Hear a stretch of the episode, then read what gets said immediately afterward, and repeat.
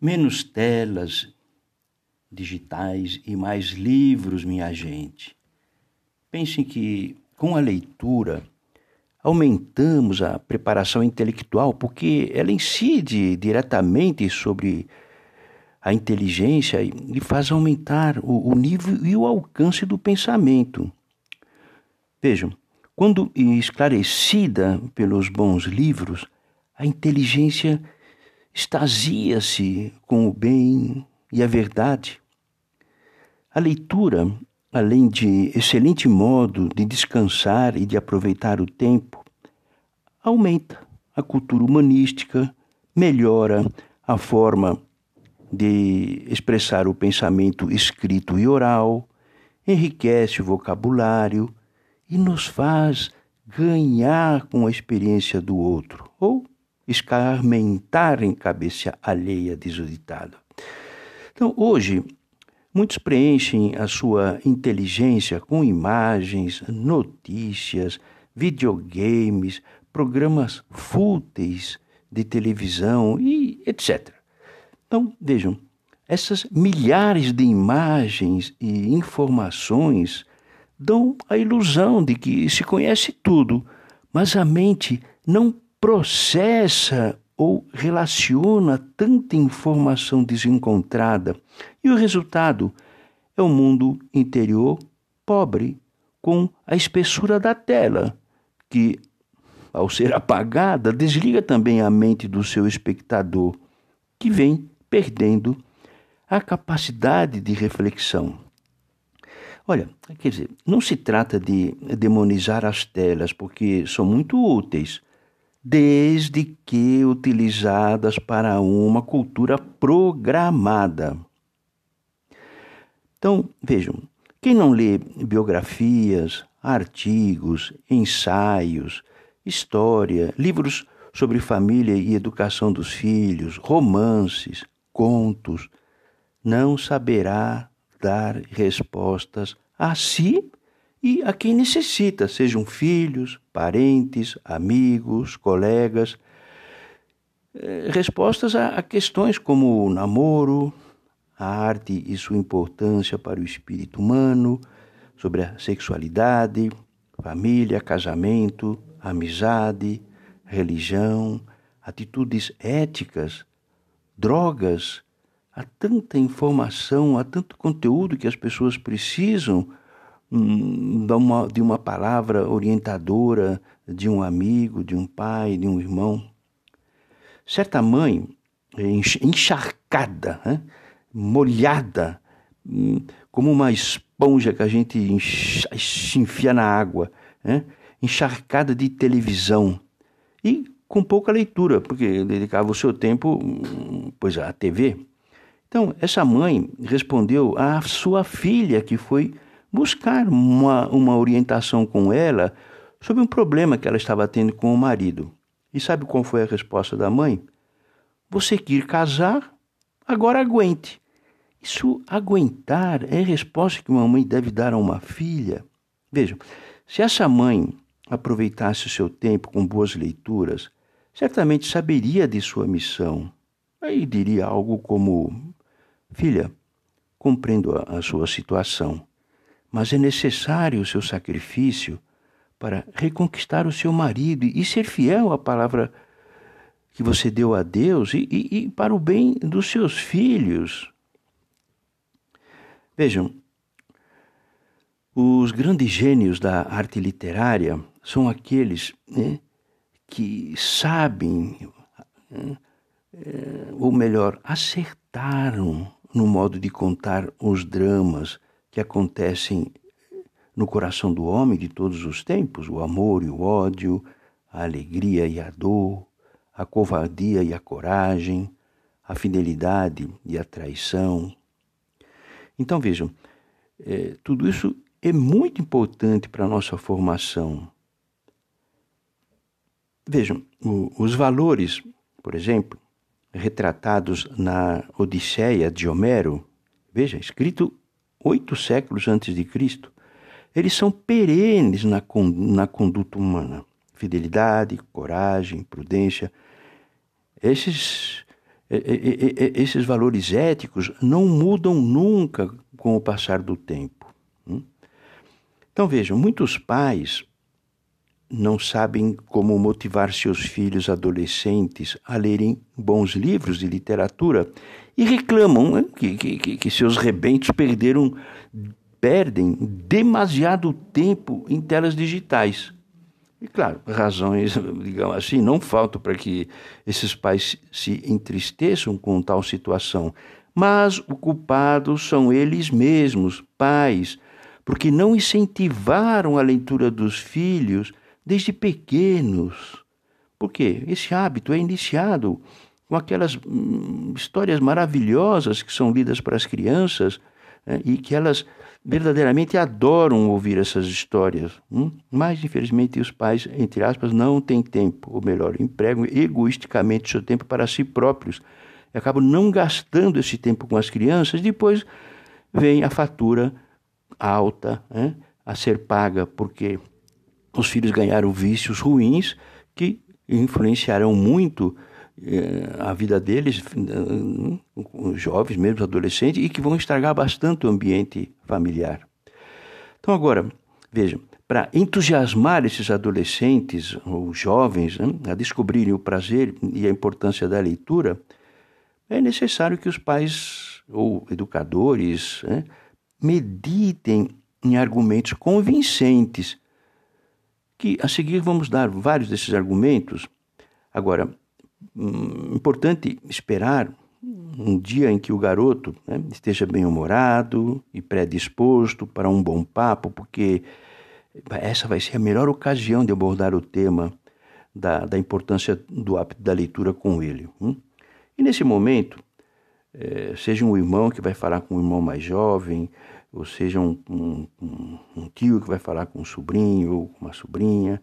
Então, nesse momento, trate esse adolescente ou essa adolescente como uma pessoa madura, a fim de que ele ou ela se sinta valorizado. Né?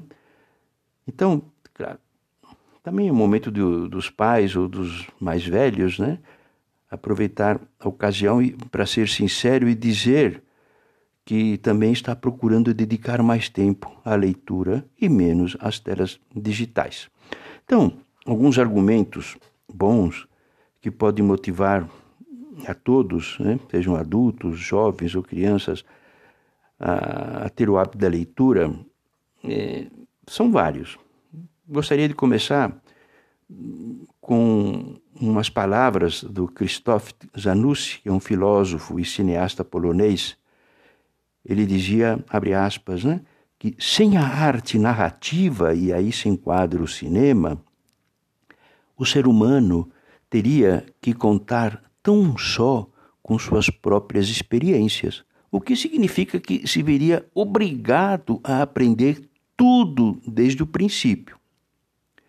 Sem conhecer a Odisseia, o homem não saberia nada da fidelidade de Penélope sem Shakespeare, ignoraria as dúvidas de Hamlet, o amor de Romeu e Julieta. Sem Dom Quixote, teríamos que descobrir por conta própria a diferença entre ver o mundo como é e vê-lo como deveria ser. Eu acrescento que quando ele diz ver o mundo como é, né, entre ver o mundo como é e como deveria ser. Então Quixote era um sonhador. Ele, hum, ele via muita beleza no mundo. Né? É, por vezes ele exagerava. Né?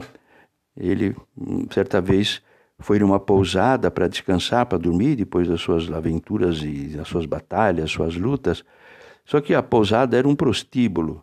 E ele chegou, pensou que era um castelo, e, e uma, uma das moradoras dessa casa abriu a porta para atendê-lo. Ele a elogiou com palavras que ela nunca ouviu jamais alguém falar: Oh, bela dama deste castelo, eh, vim repousar, e fala coisas muito bonitas, né? E a mulher se sentiu bastante dignificada, coisa que né, nunca são tratadas com dignidade. Então ele ver o mundo como deveria ser, né? Que todos se tratassem com muito respeito. Bem, Então, um outro argumento bonito é que ao sair do plano cotidiano, né, cada um de nós, e imergirmos na trama de outras vidas, né, é, através do enredo literário, então o que acontece? É, esse imergir provoca o nosso imaginário de leitor e permite que a gente hum, é, descubra o caráter benéfico ou maléfico de certas atitudes e transformamos a experiência da leitura em vivência pessoal. Eu vou dar um exemplo simples. Se eu hoje, né, alguém chegasse para mim e falasse, dá para você fazer esse enxerto é, de uma roseira brava para uma roseira nobre? Né? Claro, eu vou, vai, eu, eu vou fazer com muito. Eu, eu, vou tentar cortar, fazer isso, fazer aquilo, e vai morrer tanto a, a, a roseira hum, criada em laboratório, como a que, que seria enxertada numa raiz forte de, de uma roseira brava. Eu não saberia fazê-lo, né? certamente mataria as duas rosas, mas lendo um livro que me explicasse como é que se faz esse enxerto, talvez de um botânico que levou cinco anos, dez anos, para acertar no modo de fazer esse enxerto. Veja, a experiência dele vai me ser passada em meia hora de leitura, coisa que ele levou anos e anos e anos. Então, por isso, é, a gente transforma a leitura em vivência pessoal. E também, se a gente pensar em muitos comportamentos de egoísmo, muitas obras literárias estão lastreadas né, sobre vícios como a avareza. Eugênia Daudet, por exemplo, é, de Balzac, conta a história de um homem tremendamente apegado ao dinheiro, né, terrível, e como ele maltratava e levava a família a viver miseravelmente, tendo ele muito recurso. Então, isso repele a alma humana e faz com que a gente, é, puxa, que ruim, que péssima é essa atitude do avarento, né? E a gente então ganha essa experiência através da leitura. Não vou ser um avarento. Uma outra ideia é que as grandes obras literárias universal, elas proporcionam um conhecimento profundo da alma humana. Por isso que já se disse que a literatura é como um espelho que o homem levanta diante de si para ajudá-lo a conhecer-se melhor. Aprender a ler é aprender a viver, porque na leitura encontramos respostas para os grandes interrogantes do homem e da sociedade, e, e, sem que a gente se conforme com uma visão superficial da vida. Né? Então, a boa leitura nos livra de preconceitos infundados que, que se valem da nossa ignorância ou do desconhecimento da vida. Outra ideia é que as leituras elas condicionam o modo de pensar e o modo de pensar determina a forma de viver. Por isso é fundamental a gente eleger bons livros. Hum? As decisões nesse campo não são atos moralmente indiferentes. Então, a virtude da prudência é necessária para que eleja, ele, façamos a eleição de bons livros ou de livros que nos tornem uma pessoa melhor, certo? Porque se a gente lê obras que vão tornar a nós, a cada um de nós, pessoas piores, né? Aí não vale a pena gastar tempo com essa leitura, não é verdade? Muito bem. Então, sendo curto o tempo da vida humana, não vale a pena gastá-lo com obras que desfiguram a verdade e que vão influenciar o nosso modo de agir. Então vejam, há excelentes textos que convém ler, hum? biografias, ensaios, artigos, contos, livros sobre família, sobre educação hum, das crianças e do adolescente, romances, história, história da arte, ou história das civilizações, ou história do nosso próprio país. Agora, e outras, evidente, outras leituras boas. Então veja o seguinte: uma revista de novelas ou gibis podem servir para a gente descansar em momentos particulares da vida. Mas restringir as leituras apenas a isso revelaria superficialidade, frivolidade e de uma triste perda de tempo. Então vejam, um bom livro, ele não atua sozinho. O leitor trava um diálogo com o autor e cria com ele uma certa forma de amizade. Hum? A leitura estimula a atenção que se deve dar às palavras.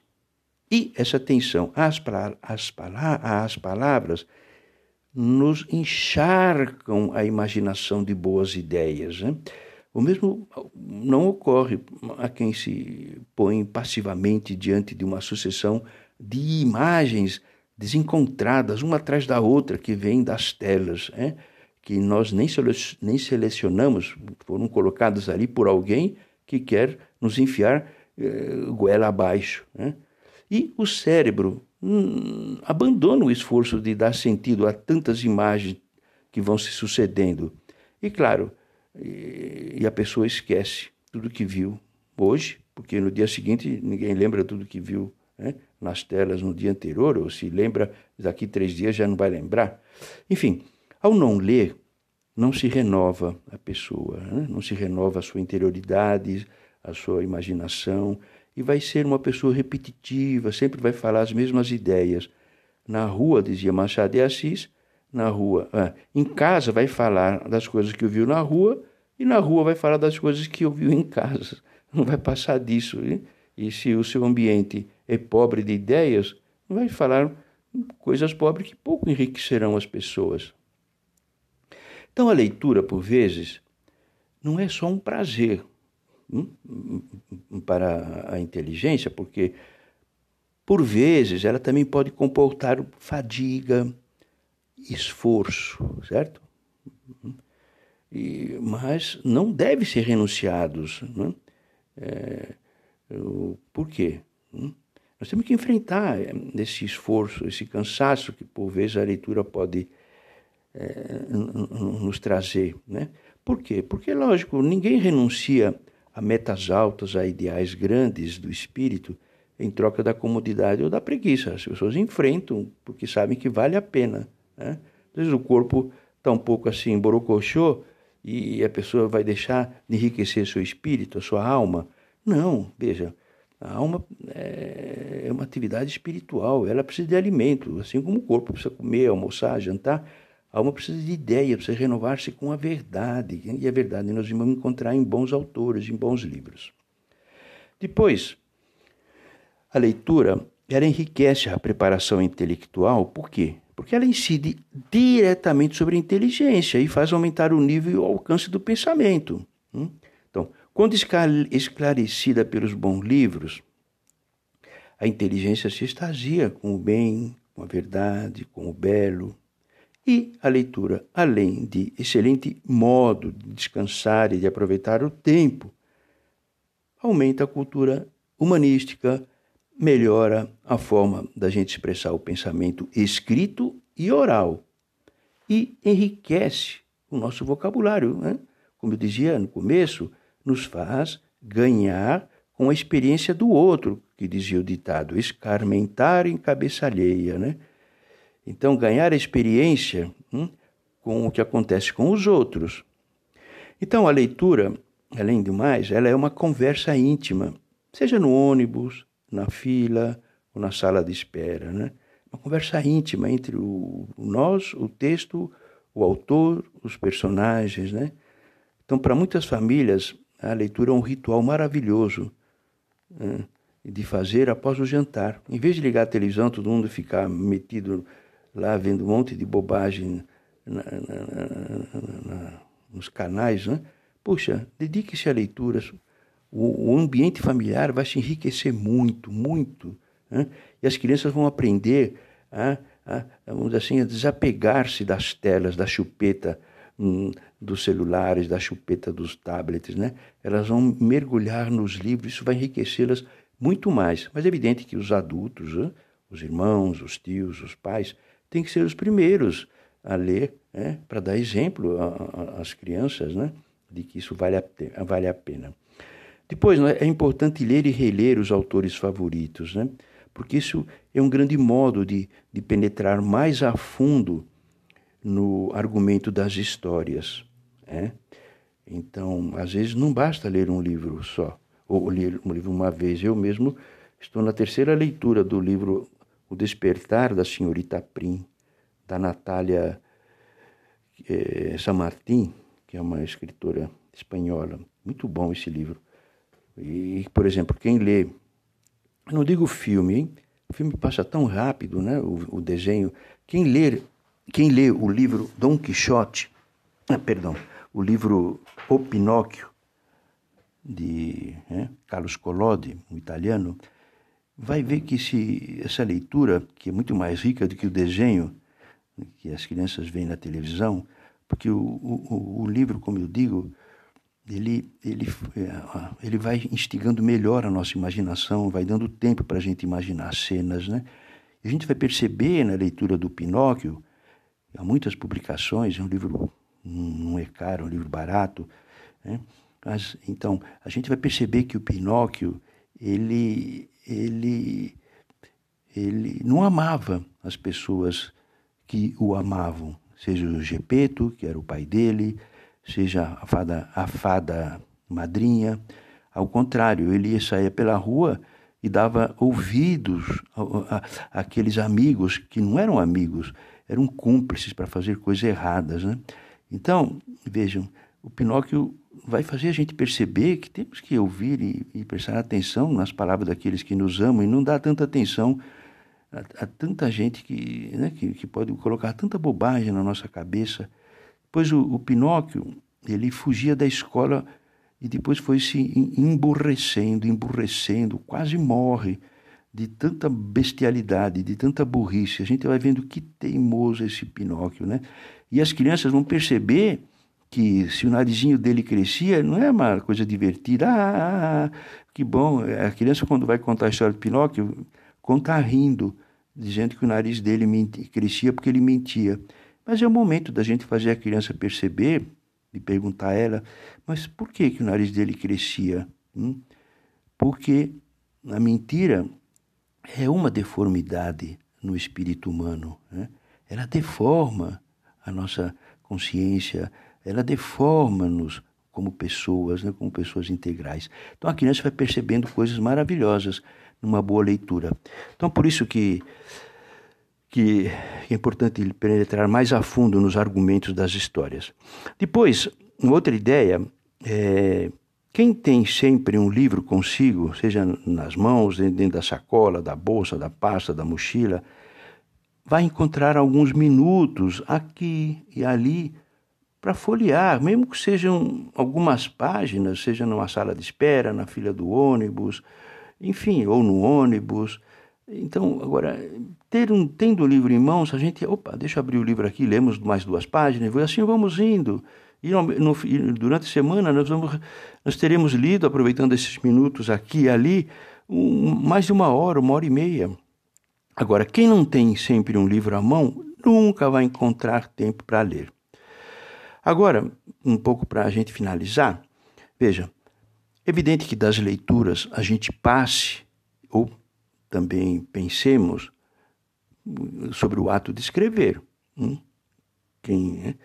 Na vida moderna, todos necessitam expressar seu pensamento por meio da escrita, seja no trabalho, na escola, na vida social. Né? Então vejam, a palavra é a ferramenta de comunicar ideias. Então é necessário não chutar, mas conhecer o sentido de cada uma. Né? porque elas estão cheias de armadilhas e facilmente podem nos enganar. Eu já ouvi pessoas usarem o termo patético como o termo é, com o significado de pateta. Não tem nada a ver. Por quê? Patético vem de, do latim, de patos, essa é uma raiz né, latina, até vem do grego, aliás, do grego para o latim. Patos significa sentimentos, algo comovente, algo patético, é algo que comove a alma, certo? Então, precisa, é, precisa utilizar direito esse, esse argumento. E as boas leituras já nos dão isso mastigado.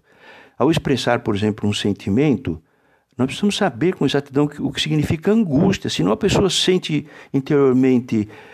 É, tem, tem, um estado interior de sentimento que não sabe expressar. Fica, é, é, eu sinto, eu sinto angústia, angústia, é, é encurtamento. É como se duas placas de concreto fosse fosse espremendo uma pessoa, fosse espremendo a alma da pessoa. Então isso é uma angústia. Ou a palavra assintoso, né? Eu já vi hum, essa palavra ser aplicada de forma errada. Então, assintoso é, vem de ad sintere, é, com consciência. Né? Então, uma, uma falta assintosa não foi uma falta acidental. E uma vez eu ouvi um repórter falar assim: não, puxa, ele não teve culpa, foi uma falta assintosa. Como? A sintosa quer dizer justamente o contrário. É como se o cara tivesse entrado de carrinho de propósito no atacante para derrubar ele. Hum? Então, foi de consciência, foi de propósito, ad tintere. Então, é palavra, por vezes, mal empregada, e que a gente, através da leitura, descobre o significado dela. Por isso, evidentemente, é preciso também consultar o dicionário. Quando a gente está lendo alguma coisa, e, e, a gente percebe que ali é uma palavra que a gente não sabe o significado. E hoje, consultar um dicionário é muito fácil. Né? Antigamente você tinha que abrir aqueles ou percorrer trocentas páginas com uma letrinha miudinha até chegar na palavra que você queria. Hoje basta na internet escrever eh, eh, dicionário, né? E aparece, põe a palavra e já, e já aparece o significado. Agora vejam, é, lembrem-se, as palavras não devem ser utilizadas para impressionar, porque isso se chama, se chama pedantismo. Né? É, pessoas que querem esnobar e usam palavras. Imagina, se em casa a gente tem que falar com muita simplicidade, né? a palavra tem que saber o momento certo.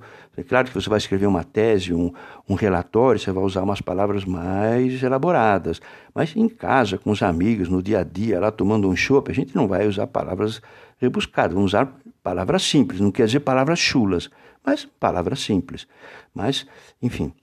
Agora, finalizo com uma ideia interessante que, para escrever bem, Paul Johnson, um grande escritor né, em inglês, ele sugeria que todos lessem poesias. Né?